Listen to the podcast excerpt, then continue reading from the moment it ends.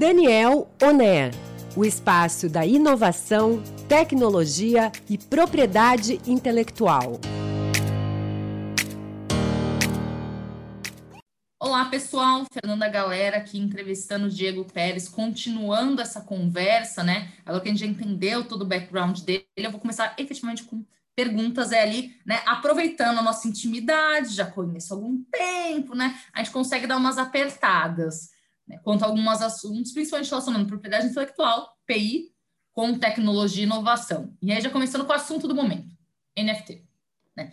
Todo mundo, né, tá falando essa palavra que que, que é isso? Então, né, a gente tem, a gente fala muito de NFT, desses outros criptoativos, novas tecnologias, né? O que está aparecendo, né? E aí vem todo mundo vendendo essas questões, mas o quanto elas conseguem efetivamente estar ligadas né, à propriedade intelectual. O quanto você acredita que esse profissional de propriedade intelectual consegue ou tem facilidade para entender esse mercado ou conhecer o que vem mais para frente. Você já tinha comentado no outro bloco sobre o quanto facilitou a sua experiência, né, já em contratos de propriedade intelectual para entender muito mais de como escrever, é, como funciona o software, não necessariamente para escrever ou programar, né? Mas o quanto a gente consegue já adiantar.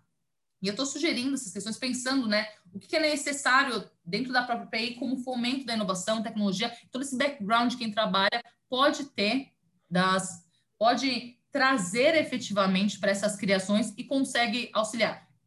E aí, vou dar um exemplo né, clássico. A gente, se a gente está falando de NFT, poxa, todo mundo fala assim, ah, NFT é o máximo. Chega o cara de PI assim, não, tá, não tem um smart contract, né? Não tem uma previsão expressa com um PI, o NFT não vale nada. Então, se você pudesse comentar essa relação, né? Quanto você acredita que esse profissional de PI pode ajudar ou tem mais facilidade para fomentar esse mercado, seria bem interessante.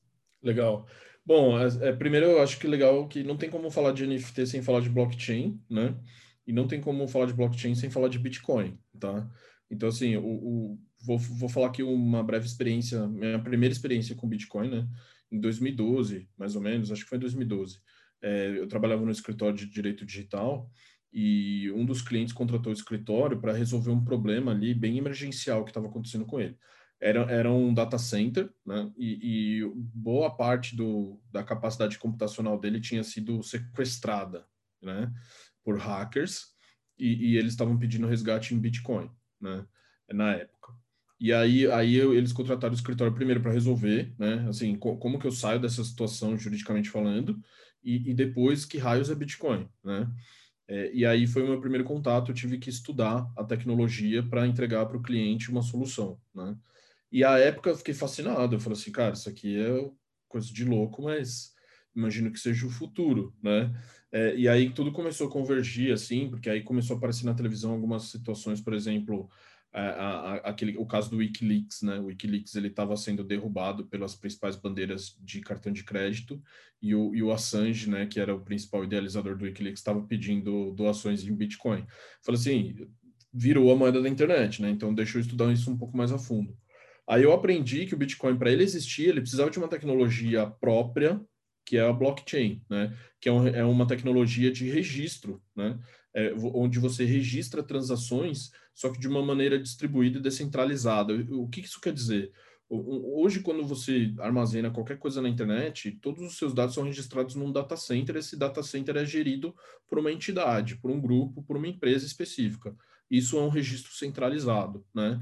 É, ele pode até ser distribuído, porque ele pode ter é, é, diversos data centers espalhados pelo mundo todo, né? E, e o seu registro ele está sendo armazenado em, em, mais de um data center ao mesmo tempo, tá? É, seja para fins de backup, redundância, etc. Né? Mas assim, quando, quando você fala em descentralizado, isso quer dizer que não existe uma empresa ou uma entidade gerindo aquela infraestrutura, né? É, são várias entidades, vários grupos, várias pessoas, né? Que elas em conjunto entregam é, essa capacidade de registro é, de uma maneira disponível para todo mundo, né? Isso fez com que você pudesse criar um, um, um tipo de transação que você identifica é, de, de, uma maneira aberta, pública e auditável, né? É, e, e, que quem confirmou essas transações foram esses vários grupos de pessoas, né? E, a, e elas têm incentivos para fazer isso é, é, e disponibilizar os seus equipamentos para que esses registros aconteçam, tá?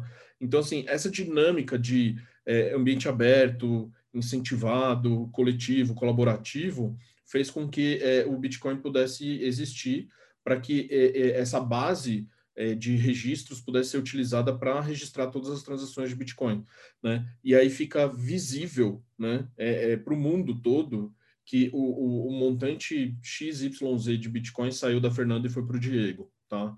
É, isso a prova de fraude. Por quê? Porque um, um, fraudador ele teria que fraudar todos os nós da rede, né? todos os, os, os, data centers distribuídos ou os computadores das pessoas que estão ali disponibilizando.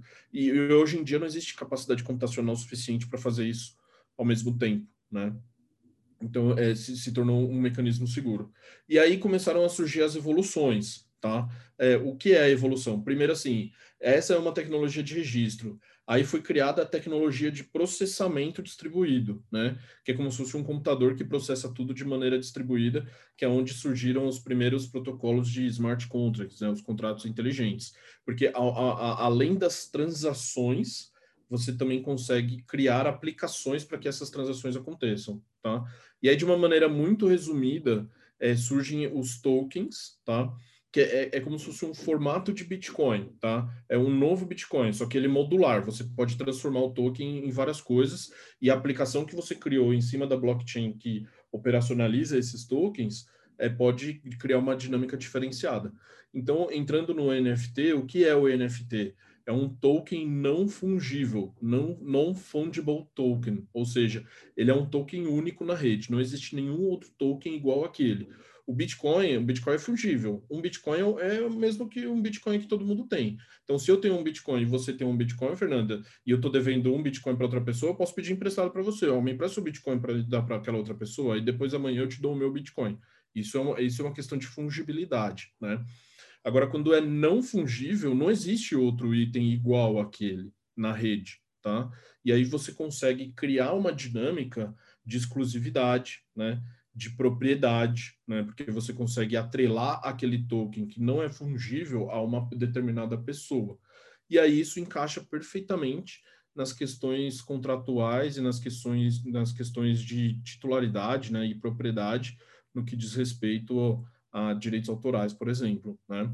E, e com como a gente vive no mundo digital, tudo acontece na internet hoje em dia. Então você consegue desmaterializar é, essa questão é, da, da transmissão, de propriedade, é, consegue é, carregar isso num token e consegue transmitir isso de uma maneira muito eficiente, muito mais é, rápida, né, pra, pra, entre as partes. Não, acho ótimo, e aí eu começo a pensar, assim, você traz toda essa explicação, mas quanto você falando de fungibilidade, o profissional de TI ele consegue trazer e aprofundar isso, né? São conceitos que já estão muito mais claros na área de propriedade intelectual, né? Quando a gente já está discutindo isso, né? Assim, pô, eu estou considerando trazendo um monopólio legal para alguém, né? Pra, para que isso funcione como um fundamento, né? Para que as pessoas inovem, incentivem, criem mais, né? O quanto esse profissional talvez tenha essa facilidade, a gente acaba trazendo, né? Um Não, sim, exatamente. Você entrega ferramentas, né, para que as pessoas possam é, criar é, para que as pessoas possam ter uma renda alternativa, eventualmente, né? E ao mesmo tempo para que novos negócios surjam, né? Então, assim, tentando trazer para exemplos práticos, qual que é a diferença de um MP3 para um NFT, por exemplo, tá? O MP3 é um, é um arquivo que você reproduz e que você gera cópias, né? E você compartilha com as pessoas essas cópias, né? Isso sim, ninguém mais se fala hoje em MP3, mas na época onde era febre, né? Você ter os seus arquivos de música armazenados com você, você não tinha o arquivo original, você tinha uma cópia, né? Você baixava uma cópia e você compartilhava essa cópia com quantas pessoas você quisesse, né? O NF, é, então ele é um arquivo fungível, né? Porque você consegue replicar ele de, de várias formas em, em, vários é, é, digital right management, como é que chama? A mídias, em várias mídias, né? É, e aí o, o NFT não. O NFT, assim, só existe um arquivo. Só que você tem a, a habilidade de transferir ele de uma pessoa para outra. E, e, a tecnologia permite você visualizar que ele saiu da pessoa A e foi para a pessoa B. E que a pessoa A não tem mais ele. e que a pessoa B agora ela é a única na rede que possui aquele arquivo, né? Então você, você cria essa, é, essa sensação de unicidade, uma coisa única, né? É, e aí, e aí, aí começam a surgir os collectibles, né? Os colecionáveis, né? Então você pode, por exemplo, criar uma figurinha de Pokémon em NFT, você pode criar um, um card de beisebol em NFT, você pode fazer um wallpaper todo diferentão, com GIFs e etc. E falar assim, não, agora eu vou criar um NFT em cima disso aqui, porque ninguém vai ter outro igual, e se tiver, vai ser cópia, não vai ser original. É super interessante, né? Você tem um conteúdo nichado e que, de certa forma, eu gosto do seu exemplo de MP3 que ele lembra pra gente os problemas da pirataria, né? O quanto as pessoas questionavam e traziam naquela época, assim, ah, tá, você tinha o MP3, espera aí, você tinha, você tinha feito download original, tinha pago, ou era só algo baixado do Chariza, do Casar, de tantas outras plataformas, né? Então, quanto consegue mudar e quanto, enfim, no final, e aí eu vou passar aí para uma pergunta um pouco mais ampla, mas penso nisso, né? A gente fala que a API, né, um dos fundamentos da API é a inovação, mas quanto a inovação está ajudando também a validar a própria API como um todo, né? E aí, pensando nessa sua trajetória, em tudo que você até trouxe nessas questões sobre ativos intangíveis, formas de financiamento, né? Quanto você vê esse fundamento aplicado na prática, né? O quanto você acredita que a API pode influenciar o investimento, a produção e estruturação desses novos negócios, ou se esses negócios, na verdade, estão ajudando a API nessa troca, né? Sim. Poxa, assim, quanto é, ela é, facilita? É uma mão de duas vias, né? Porque assim, o direito ele evolui conforme a sociedade evolui também, né? E muitas coisas que eram aplicáveis há 20, 30 anos atrás, hoje em dia não fazem sentido nenhum, né? Principalmente com a digitalização de, de tudo, né? Hoje a gente vive um mundo de pandemia, a gente está gravando esse podcast aqui, cada um na sua casa, respeitando o distanciamento social e etc, né? Mas isso potencializou a digitalização de um monte de coisa, né? Então, assim, é, todo mundo, que está ouvindo aqui a gente, que trabalha é, numa estrutura corporativa, deve fazer umas cinco, seis reuniões por dia, usando aplicativos como Zoom, Meeting, Teams e etc. Né? Isso é uma digitalização forte de tudo que está acontecendo. Né? E aí podem surgir modelos de negócio em cima disso, com base em, em proteção à propriedade intelectual, mas ao mesmo tempo o, utilizando NFTs, por exemplo, como um mecanismo para que isso aconteça de uma maneira eficiente. Trazendo para exemplos práticos, imagina assim, todo dia se faz reunião, tô com essa camiseta preta aqui, né? O meu fundo é, é essa estante aqui, todo mundo já está me vendo assim. Por que, que eu não posso criar um, um, um, filtro, uma skin, por exemplo, uma gravata? Eu não preciso vestir, né? O, o, tela já vê que eu tô com a gravata aqui, ela já, já, já coloca na tela como se eu estivesse vestindo ela um terno, ou então uma marca de uma jaqueta, qualquer coisa nesse sentido, né? E aí você começa a fomentar a comercialização de marcas digitais, marcas de roupas digitais, né? Você não precisa mais do tecido. Você, você, você compra uma skin, baixa, instala no, no, no, no, seu serviço de comunicação que você mais usa, e toda vez que você entra numa reunião, você já está usando uma roupa digital, por exemplo, né? Com o NFT, você consegue, por exemplo, dar exclusividade para aquela roupa. Falou assim, não, essa gravata aqui da Louis Vuitton só o Diego tem, né? Ou então, não, esse terno da Armani aqui, esse skin que ele vai usar nas reuniões importantes dele, só o Diego tem. E, na verdade, eu tô com uma camiseta preta por baixo, assim, sabe? Então, é, esse tipo de novos modelos de negócio tendem a surgir, sabe? É, especialmente com base na experiência do usuário. O usuário quer ter uma experiência diferente, é, ele quer consumir ele quer comprar as coisas e, e só que ele não, não, ele não está mais vivendo no mundo offline, né? Ele está vivendo mais no mundo online. Com certeza, adorei a definição de skin, gente. A gente fala assim, a gente, hum. galera de games, né? Fala assim, nossa, muito isso. Ah, é a roupinha e tudo mais, né? Que nem quando a pessoa fala assim, ah, eu tenho um boneco de ação, figure action, não é uma Barbie, né? Então, assim, a de skin foi muito bom. Então, assim, fazendo uma analogia foi, foi muito boa. Eu achei que, assim, trouxe essa outra questão, quando a gente consegue efetivamente desenvolver e o quanto, né, a gente consegue explorar e trazer outras questões. E no final, né, resposta muito educada para dizer assim, Fernanda, tecnologia e desenvolvimento estão ajudando a API, não o contrário, né?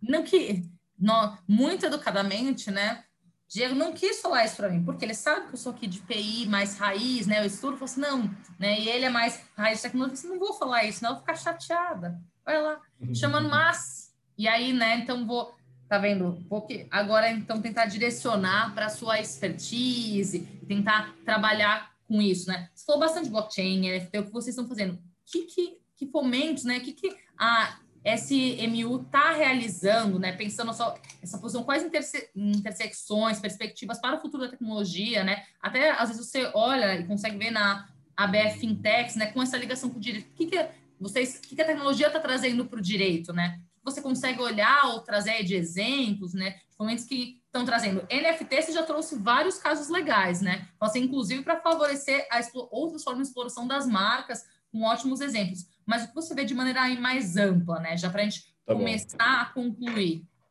Não, legal, legal. Bom, a SMU, é, não sei se eu falei de maneira aprofundada no começo, mas ela é uma plataforma de investimento em startups, né? Onde a gente busca startups para apresentar para o nosso público investidor, né? Então, o nosso público hoje, nós temos mais de 30 mil investidores cadastrados na nossa base que estão interessados em investir em startups, né? Só que eles não são pessoas tão sofisticadas ao ponto de investir um milhão de reais numa startup eles é, microinvestimento, 5 mil, 10 mil, 20 mil reais, né, que fazem pela internet para investir nesses negócios. Né? E, e, como tudo isso é feito por meio de uma plataforma eletrônica, a gente precisa fazer uso intensivo de tecnologia para formalizar os documentos, né, os contratos de investimento, e que as cláusulas ali previstas também é, tenham, é, sejam executáveis no futuro, né, no, no, no, na, na, realização dos eventos ali previstos, né, na, na, ali nos documentos. É, então, por exemplo, a tecnologia blockchain vai nos ajudar e já vem nos ajudando a trazer uma melhor experiência para o investidor, tá? É, primeiro, porque a gente usa uma metodologia que chama tokenização de ativos. O que isso quer dizer, né? Por meio da tecnologia, eu, eu pego um documento, eu transformo ele num token e esse token ele passa a ser uma representação digital daquele documento, tá? É diferente de um PDF, o PDF é só uma visualização gráfica daquele documento, né? O, o, o, o token não, o token é a representação, ele representa aquele contrato, é uma chave que mostra para você que aquele contrato pertence ao Diego, tá? É, e aí eu consigo, por exemplo, entregar uma experiência para o meu usuário investidor dele visualizar os investimentos dele, dele ter uma carteira, e, e, na carteira dele mostra aqui, ó, na sua carteira você tem essas 10 startups investidas, tá? E se você quiser vender um desses contratos para outra pessoa, basta você transmitir esse token se a pessoa tiver uma carteira compatível, né? E, e tudo isso é feito dentro da minha plataforma para que tudo isso aconteça dentro do, do ambiente tecnológico seguro que é organizado por mim, tá? É, e, e, tudo que a gente faz, é, a gente observa regulamento de um, uma agência reguladora específica, né, que chama CVM, que é a Comissão de Valores Imobiliários, né? Porque no que diz respeito a investimentos, é, esse é o regulador que, que fiscaliza e, e dita as normas para esse mercado. É, e aí é, a gente vem conversando com a CVM para ela liberar uma funcionalidade para a gente, para que a gente possa criar uma bolsa de startups, né? no mesmo modelo de uma bolsa de valores de empresas de grande porte, a gente quer fazer isso para uma empresa de pequeno porte, tá? Então, por exemplo, você foi lá e investiu numa startup, fala uma startup aí que você conhece, Fernanda, sei lá, uma que vem na sua cabeça. Uma qualquer? Sei lá. Qualquer.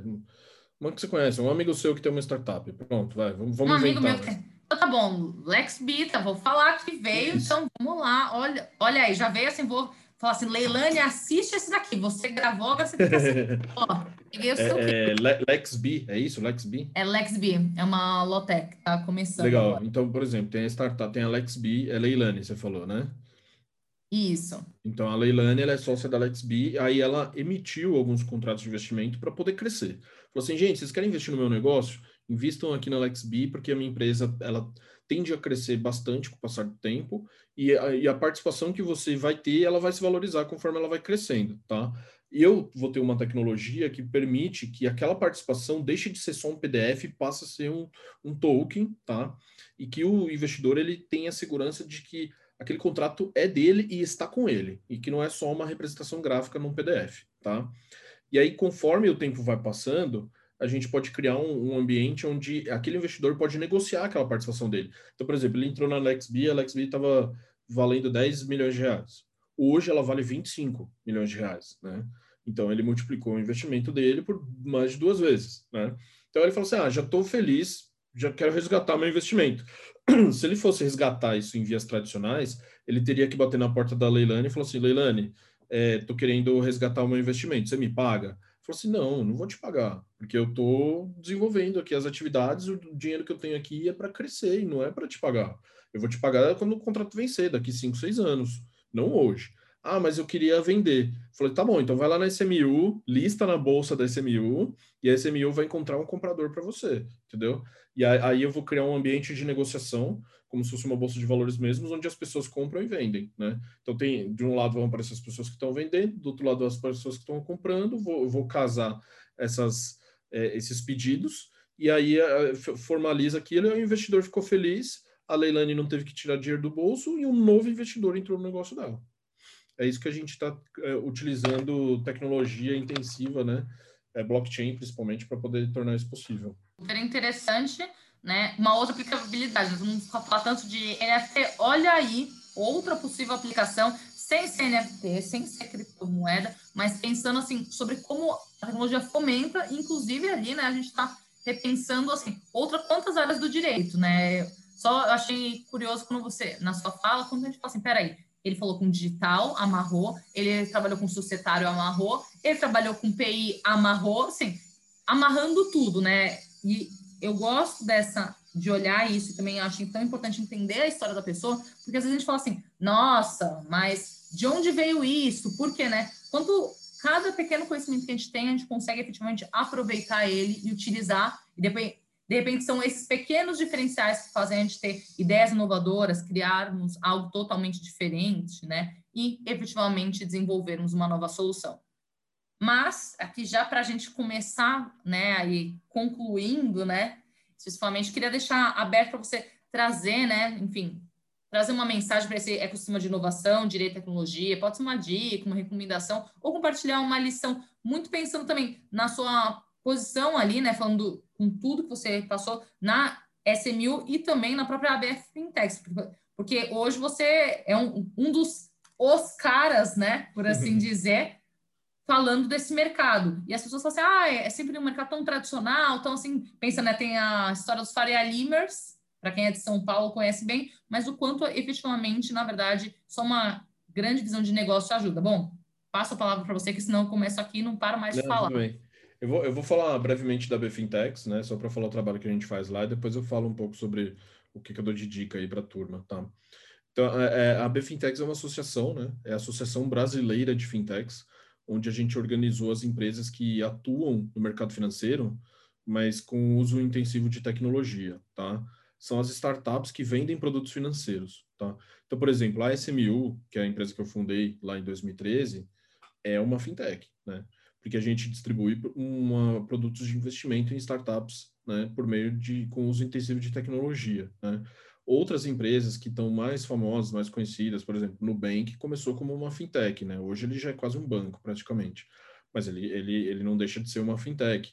Neon é uma fintech, Guia Bolso, que foi comprado recentemente, é uma fintech. Enfim, todas essas empresas que entregam produtos financeiros para o usuário final é, por meio de plataformas digitais são fintechs, tá?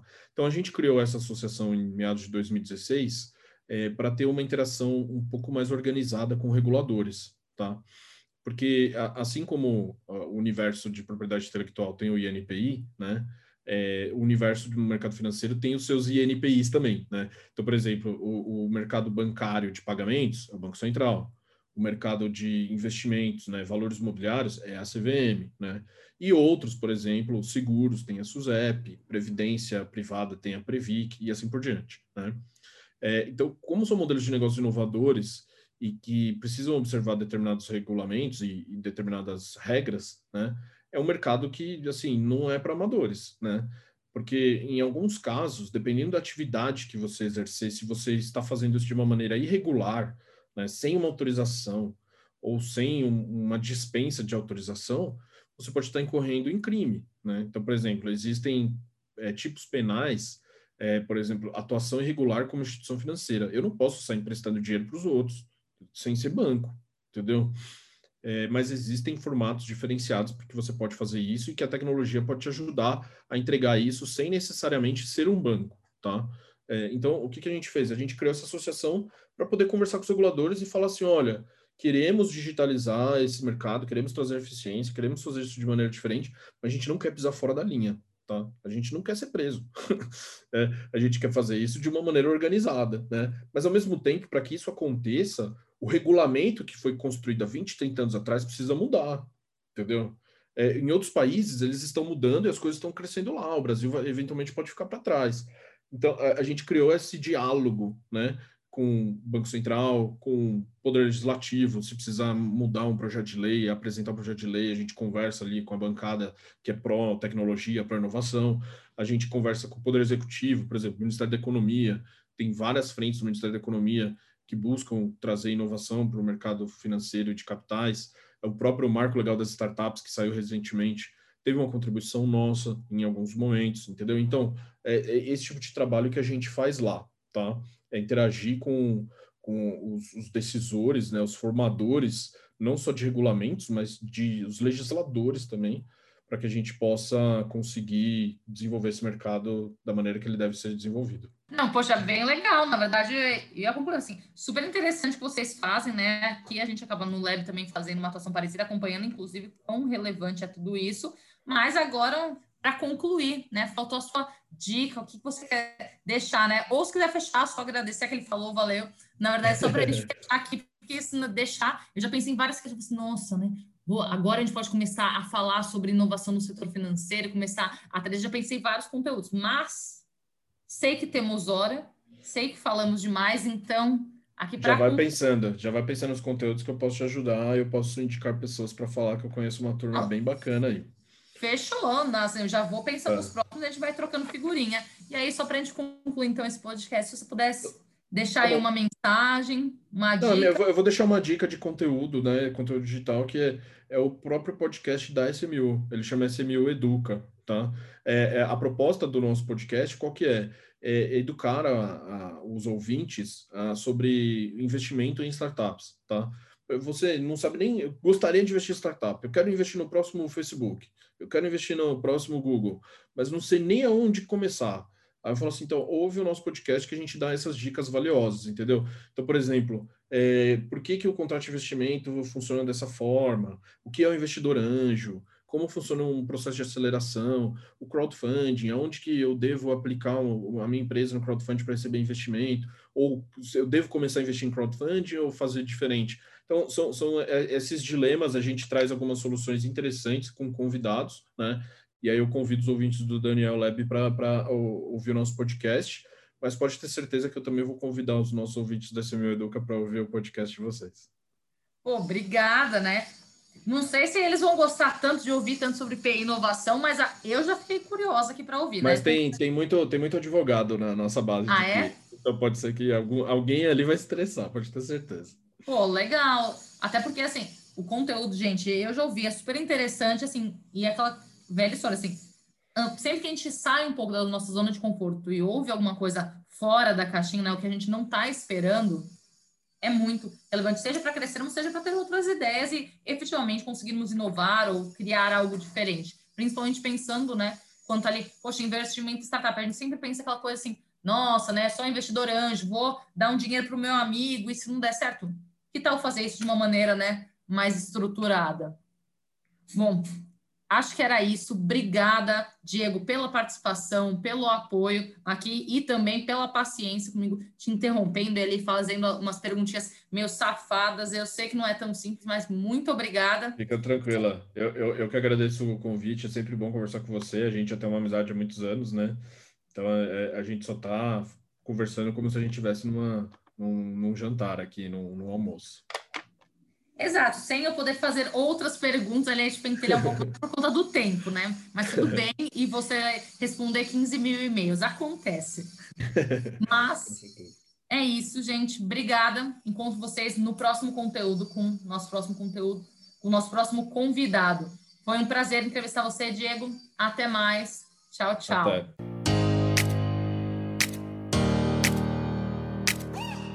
Daniel Oner o espaço da inovação, tecnologia e propriedade intelectual.